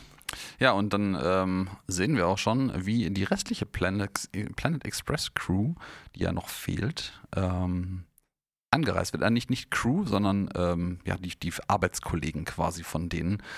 Ähm, ja, die kommen in so einer schönen so einer fliegenden Limousine an. Äh, Limousine an und sind auch alle schön schick hergemacht. Es gibt dann auch das, das Prä-Wedding, äh, das Prä-Hochzeitsbesäufnis, ähm, wo äh, Lila alias Peggy ähm, die Figur auf ihre eigene Hochzeitstorte oben drauf steht, wo sie quasi Al die Schuhe putzt. Ähm, auch wieder so eine subtile ja. Anspielung eigentlich an Married with Children, denn wie man weiß, ist ja El Bandi Schuhverkäufer, mhm. also vielleicht ist es da auch her. Ja, das ist mit Sicherheit auch nicht ganz ungewollt. Und äh, ja, dann, dann redet Fry irgendwie nochmal so, boah, irgendwie, das, das, da ist es doch scheiße, was soll das, warum machst du das? Und ich weiß gar nicht, also Lila realisiert schon, dass das eine unglückliche Heirat ist, aber sieht sich da irgendwie nicht mehr äh, mit dem Ausweg äh, beglückt und äh, drückt dann Fry so eine riesige Flasche Champagner in die Hand und sagt so, ey, komm, äh, wenigstens einer von uns hat hier heute Spaß an dem Abend, betrink dich doch bitte. Ja. ich glaube, Lila kommt so ein bisschen aus der Ecke, dass sie sagt, es kann nicht sein und ich habe jetzt eine Verantwortung dazu, es zu, zu machen, mhm. dass unsere Spezies hier beendet ist und deswegen, wir sind Mann und Frau, deswegen haben wir jetzt bitte schön dafür Sorge zu tragen, dass wir nicht die Letzten unserer Art Wir werden. haben quasi die, äh, äh, nicht elterliche Pflicht, aber so die Verantwortung, diese Art wieder aufleben zu lassen. Na, der Genpool ist ein bisschen dünn, aber mal gucken, was Mutationen so alles hinkriegen. Ja, ich glaube, mit zwei Leuten kriegst du keine neue Spezies. Nee, hin. nicht unbedingt. Aber ja, Fry ist dann in seiner Frustration, schafft er es dann total geschickt, die Tour aufzukriegen. Ähm, eigentlich total ungewollt natürlich, weil Fry halt, ähm, der versucht mit der Flasche einfach total stupide gegen die Tür von seinem Verlies zu klopfen. Es klappt natürlich nicht, aber der Korken springt raus, fliegt aus dem Fenster, also seiner, seiner Souterrain-Wohnung. Ähm, und trifft zufällig den äh, Türöffner-Button, der draußen irgendwie gegenüber einer Säule ist und macht die Tür auf. Und ja, seine Superkraft ist das Glück. seine Superkraft ist echt, echt das Glück. Und ähm, ja, dann schafft das auch. Das hat mich jetzt, die nächste, die nächste Sequenz hat mich so ein bisschen auch an so ein altes Grafik-Adventure erinnert, weil er hat dann geschafft, die Tür aufzumachen und in der nächsten Szene trifft er dann so Bender, der da an so einem Baum gelehnt steht und sagt, Ula, Ula, ich habe zu viel geklaut und in meinem Bauch. Und dann muss er mit dem irgendwie ein kurzes Gespräch und einen Pep-Talk halten ja. und dann geht's Bender plötzlich wieder gut. Aber ich fand irgendwie diese Szenerie zusammen mit diesem, wie man jetzt die Tür aufgemacht hat, hat mich sehr an so ein 90er Jahre Point-and-Click-Adventure ja, erinnert. Das hat irgendwie so ein, so ein Monkey Island 3 Hits Erben der Erde Vibe finde ich. Aber ähm, ja, sowas, genau. Ja, jedenfalls kommt Fry jetzt halt hier raus und findet halt irgendwie, ja, Ula, Ula. Äh, Bender, der zu viel geklaut hat, der hat sich sogar mit so, mit so elastischen Bändern, den, äh, Bändern, ähm, den Bauch zugebunden, weil die Klappe nicht mehr zugeht und so, oh boah, ich habe so viel geklaut, ich kann nicht mehr. Und ähm, Fry versucht ihn dann halt zu überreden, so, boah, da gibt es bestimmt noch viel krassere Sachen zu klauen, weil es ist halt verboten. So willst du nicht mitkommen. Ich will wissen, was da geht. Ich muss jetzt Dreck über Alcazar oder L ausgraben. Und ja, dann kriegt er einmal irgendwie einen Bitch-Slap ins Gesicht und dann äh, ist das auch gegessen mit ihm und dann kommt er mit. So.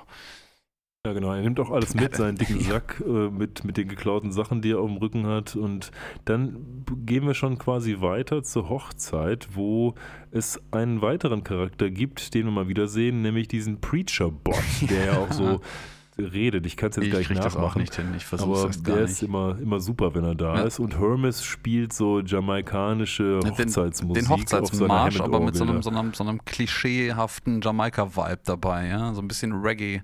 Ja, und auch so, so ein bisschen, so ein bisschen Chip-Tune-mäßig hört sich das an. Ja, ja, das geht auch so ein kleines bisschen in diese Richtung, ja. Und ja, unsere beiden ähm, Erkunder, die stellen dann halt hier fest hinter dem Hügel, so, boah, da sind ja noch, da sind ja noch vier Schlösser, glaube ich, sind es.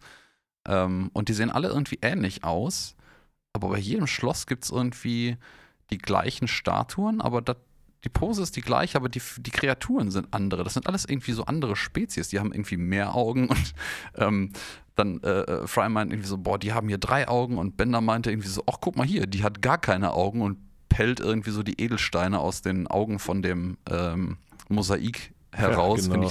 Also was wir schön. hier sehen eben ist, dass es noch weitere Schlösser gibt, die quasi identisch zu dem sind, wo sich Lila mhm. befindet, allerdings mit anderen Spezies. Also zumindest eine mit fünf Augen und es gibt offensichtlich auch noch andere weitere. Ja, und ähm, ja, parallel dazu setzt sich natürlich die ähm, Hochzeitszeremonie fort und der Preacher Bot dann wie sagt halt sein, sein, Ding und sagt dann hier, möchten Sie, bla bla bla, Angetraute und so. Finde ich sehr schön, dass äh, Elsa, dem das alles nicht so schnell, nicht schnell genug geht, dann die Vorspultaste drückt an, ihn, an dem, an dem Preacher Bot wie so ein alter Kassettenrekorder auch. Und dann sagt er auch so, ja, Lila, uh, uh, would you like to copy-paste what your husband uh, oder, oder, oder, Dings ja, ja. Also möchtest du copy-pasten, was er gerade gesagt hat und so finde ich, finde ich schön gemacht.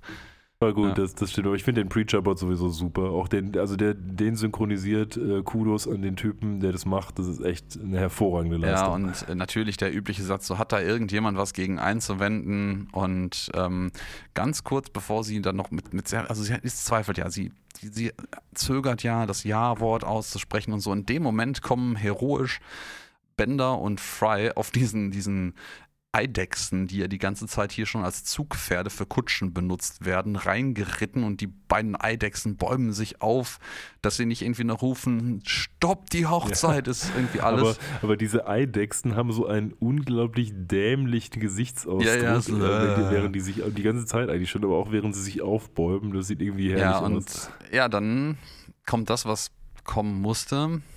Fry und Bender schleppen dann noch eine an, mutmaßlich Angetraute von Elsa rein. Äh, Al Alcazar, Verzeihung, ich krieg's nicht hin. Elsa, ich mach, ja. mach da also mal eine Strichliste gewesen wäre, das wär, äh, hätte man ja. machen können, aber das wäre dann doch etwas anderes geworden. Aber in der Tat, sie schleppen eine der anderen Frauen an, die auch in einem Hochzeitsdress ist und die fünf Augen mhm. hat, eben wie die Statuen auch. Und jetzt wird gewahr, okay, ganz offensichtlich hat der Elkasar einfach fünf verschiedene Frauen von fünf verschiedenen Spezies hier auf den Planeten gelockt und will sich mit allen vermählen, damit er ein möglichst lockeres Leben hat, mhm. was aus meiner Sicht schon eine Prämisse ist, die hinten und vorne überhaupt nicht aufgeht. Nee, natürlich geht die hinten und vorne nicht auf. Ähm, er wechselt hier auch fleißig das, äh, zuerst nur die Anzahl der Augen und dann das komplette Äußere, je nachdem, welche der, der noch nicht angetrauten Dame, er hat ja noch keine davon geheiratet, hereinkommt. Man fragt sich im ersten Moment auch so ein bisschen, warum eigentlich alle Hochzeiten an einem Tag? Ähm, aber gut, das wird gleich auch noch aufgeklärt. Ähm, zum Thema Vereinfachung der Arbeit. Ich glaube, er sagt selber, er hat sich davon erhofft, dass einfach seine Frauen dann alle seine fünf Schlösser schrubben und bewirtschaften würden und er hat tatsächlich, wie du sagtest, ein gechilltes Leben hat. Ich hätte gern mal so im Nachgang dieser Episode gesehen, wie ein typischer Tag von ihm aussieht. Zum Beispiel, als er dann mit Lila was gemacht hat, weil er muss ja eigentlich in der gesamten Zeit, wo sie pennt oder so, muss er immer rüberrennen. Das funktioniert ja alles gar nicht. Ja. Ähm, also schon zeitlich nicht. Und äh, naja, also wir sehen dann noch die anderen Frauen. Die eine ist so eine so eine Elefanten-Rhinoceros-Frau, sag ich mal. Das andere ist so ein ja, einfach nur so ein, kann ich gar nicht beschreiben, so, so, so ein Vieh mit Tentakeln, ja, sag ich mal. Das kannst du nicht beschreiben. also da gibt es eine das ganze ist aber Menge. schade, dass du das nicht kennst. Ähm. Doch, doch, ich kenne das. Ach so, verdammt, jetzt habe ich gedacht, ich könnte nochmal Punkte, äh, Punkte abgreifen. Aber du kannst es jetzt trotzdem gerne sagen, aber ich weiß, Ja, es ist natürlich ein, ein Yethien äh, aus H.P. Lovecrafts äh, Cthulhu-Mythos. Ähm, genau genommen auch aus der, so der Geschichte es, ja. Shadow Out of Time. Das ist nämlich die ähm, glaube, die ähm, eine, eine, außer, eine, eine außerweltliche Spezies, die ähm, ähm, Körper übernimmt, meine ich mich zu erinnern. Ja, ähm, das äh, klingt so ein bisschen so wie die Elitiden in D&D, aber sehen auch ja, bisschen so ja auch aus. durchaus alles voneinander alles, so ein bisschen, ja alles Tentakel von Lovecraft. Bisschen, ne? äh, ich könnte mir gut vorstellen, dass die D&D-Viecher auch ein bisschen von äh, Lovecraftian Horrors inspiriert worden sind. Ich, äh, ja, auf jeden Fall, auf jeden Fall. Die älter. Ja hinten und vorne nur geklaut. Ich finde es im Übrigen sehr schön, dass die Rhinoceros-Dame äh, das Kleid halt äh, trägt, was ein bisschen zu knapp ist, sodass es halt der Saum oder die, die einfach eigentlich der, der Rockteil unten von dem Kleid ähm, da gibt es bestimmt einen Fachbegriff für, der mir gerade nicht einfällt, ähm, eigentlich um ihren Bauch endet und man sieht dann um ihren Hinterlauf herum das Strumpfband. Das ist ganz witzig. Ja, ja das ist wirklich schön. Ja, vor allem ist sie echt noch größer als diese Echsen, auf denen sie reiten. Ja. Ähm, weil sie steht ja direkt neben so einer Echse. Das ist ein schöner Vergleich. Ja, ja. Und ähm, ja, dann ähm, verprügeln die äh, angetrauten oder noch nicht angetrauten Damen den äh, etwas verwirrt zwischen den Formen wandelnden Herren äh, heftigst, äh, um quasi die Wahrheit aus ihm herauszuprügeln, was Lila auch sehr äh, prägnant hier erwähnt. Und das, die schaffen das auch. Die, das, das fand ich auch gut. Ich habe eine Idee. Wir prügeln die Scheiße aus ihm raus. Ja, ja, das ja, fand, ja. Ich, fand ich sehr schön. Und und in der Tat, er ist also, er ist ein Gestaltwandler und die, mit jedem Kick wandelt er sich dann irgendwie und erklärt dann danach auch nochmal auf, auf Nachfrage, warum er denn so blöd war, die ganzen Hochzeiten eben an einem Tag zu machen. Da wolltest ja, du komm, ich, den, den Part Alex. überlasse ich dir, das ist die schönste Erklärung ever. Naja, er hat halt auch, da hat er auch nicht Unrecht, hat erklärt dann eben, es ist halt verdammt teuer, sich einen Smoking zu holen, der sich mit der Gestalt mitwandelt. und tatsächlich halte ich das für eine in-Character und in-Universe ganz gute ja, Erklärung eigentlich. Ist, es ist ganz witzig auf jeden Fall, weil ähm, ich habe mich nämlich, ähm, ich gucke ja auch ähm, die Episoden jetzt aktuell zur Vorbereitung des Podcasts immer erst ähm, vor der Vorbereitung. Also ich, ich mache jetzt, gucke jetzt irgendwie nicht eine ganze Staffel vorne weg. Äh, ähm, und ähm, dementsprechend war ich auf das Ende dieser Episode nicht mehr vorbereitet und habe mich die ganze Zeit gefragt, so, ist das jetzt ein Blooper, den du im Podcast erwähnen kannst, dass dieser Anzug, so ähnlich wie die Hose vom Hulk, ähm, der ist im Übrigen auch sehr schön grün hier, die ganze Zeit die Größe und Form mitwechselt. Aber nein, er erklärt es selber. Es ist einfach ein mitwachsender und schrumpfender ja, das ist Anzug. ja etwas, was gerne passiert, auch so in den Twilight-Filmen bei den Werwölfen, die natürlich alle, wenn sie wieder Menschen werden, eine Hose anhaben und ja, so. Eva Brown, das ist halt me. etwas, naja, PG-Rating ja. und so. Ja, aber Gut, der arme Käferkerl oder Schabe, ist es eher eine, eine, eine, Schabe oder eine, eine Heuschrecke? Irgendwie sowas, man weiß Grashüpfer, es. Gras, ja, Heuschrecke, Grashüpfer kommt. Doch, stimmt, die, die Beine ähm, passen ganz gut. Ja, gut, ähm, die ähm, nicht angetrauten Damen sind dann offensichtlich alle ganz froh darum, dass sie ähm, ja nicht das Ja-Wort gegeben haben. Ich frage mich, was dann passiert wäre. Es halt ein Heiratsschwindler, ne? So. Aber ja, das habe ich mich nämlich auch gefragt, aber dazu komme ich gleich noch mal im Fazit. Aber Lila haut jetzt noch einen Karlauer raus, nämlich, ja, also eine Frage hätte sie dann noch. warum, wenn du doch ein Shapeshifter bist, warum hast du dich in der einen Stelle, wo es zählt, nicht auch mal verwandelt? Und alle so, uh, ja, das, das, ist, das setzt dann noch so dem. Dann sitzen da wieder die Ratten und Schweine. Ja, dem Al Bundy-Touch irgendwie die Krone auf. Ich finde das auch sehr schön, ja. Ja, und dann ja, und dann geht's, geht's zurück, ins, ja. äh, ins, Raumschiff zurück und man flieht vom Planeten. Bender hat seine sozusagen. Riches auf jeden Fall, wie man im Hintergrund noch sehen kann. Der hat so einen riesigen Sack mit Kram irgendwie mitgenommen. Wahrscheinlich das Beste vom Besten, was er finden und gerade noch tragen konnte. Und ähm, ja, Lila tut das auch fürchterlich leid, was da passiert ist und entschuldigt sich beim, beim Professor und so, boah, scheiße irgendwie und ich habe ja die Lieferung hier versägt deswegen, es war alles kacke und ich frage mich jetzt wieder, wo ich herkomme und so und der Professor sagt irgendwie so, ja, boah, das ist alles kein Problem und ist auch eigentlich am Anfang wirkt er so ein bisschen irgendwie davon ergriffen und sagt dann so, das ist überhaupt kein Problem. Du wirst noch genug Zeit haben, dich dafür zu entschuldigen, wenn du die Unkosten von dir für die, von, für die versägte Lieferung abarbeiten kannst, ja. Ja, genau. Und das muss offensichtlich sehr, sehr teuer gewesen sein. Er sagt ja wirklich Dekaden ja, ja, oder sowas. So Jahrzehnte Äonen. tatsächlich. Ich weiß nicht mehr genau, welchen Begriff er nimmt, aber es muss wohl eine ganze Menge Zeit sein, die sie jetzt noch bei Planet Express deswegen ja, verbringen Ich meine, muss. überleg dir mal, also das muss schon ein deluxes, exquisites Kino sein, wenn die sich quer durchs All Popcorn einfliegen lassen. Also wie ich den Namen des Planeten verstanden habe, ist dieser ganze Planet wahrscheinlich so eine Kinowelt oder sowas. Also quasi UCI auf dem ganzen das sind Planeten. Vielleicht irgendwie die Geburtsriten oder sowas und keine Ahnung, absurder Kram. Das ist mit Sicherheit auch Material für eine Star Wars-Episode der besonderen Art. Äh, Star Trek, Verzeihung. Ja, davon kannst du ausgehen. Falsches Fandom. Ja, und dann sehen wir die Abspann-Credits schon und sind durch mit dieser Episode. Mal wieder.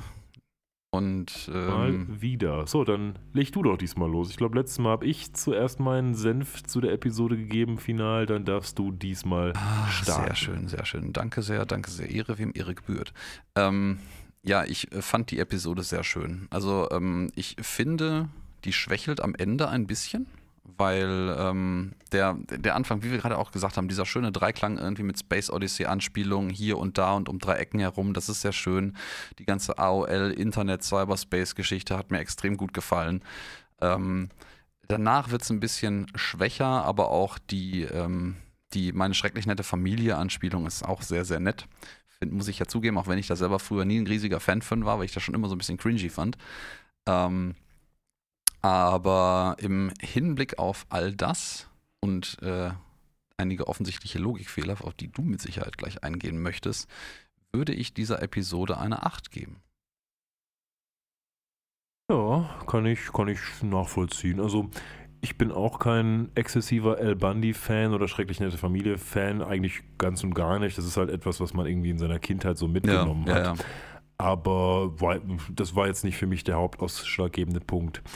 Ich fand, äh, also wir sind jetzt nochmal drauf eingegangen, das Art-Design dieser Episode ist schon durchaus außergewöhnlich, von daher kann ich absolut nachvollziehen, dass sie da einen Preis für gewonnen hat. Ähm, Respekt an dieser Stelle. Was den Rest der Episode angeht, ich mochte diesen generellen Vibe, den das hat, dass man so auf einen fremden Planeten fährt, dass man dort jemanden trifft, der nicht ganz koscher ist, dass man irgendwie denkt, okay, das, das kann eigentlich nicht so richtig sein, aber wir wissen auch noch nicht genau, wie das Geheimnis jetzt ist. Ich fand ähm, die Auflösung auch ganz akzeptabel.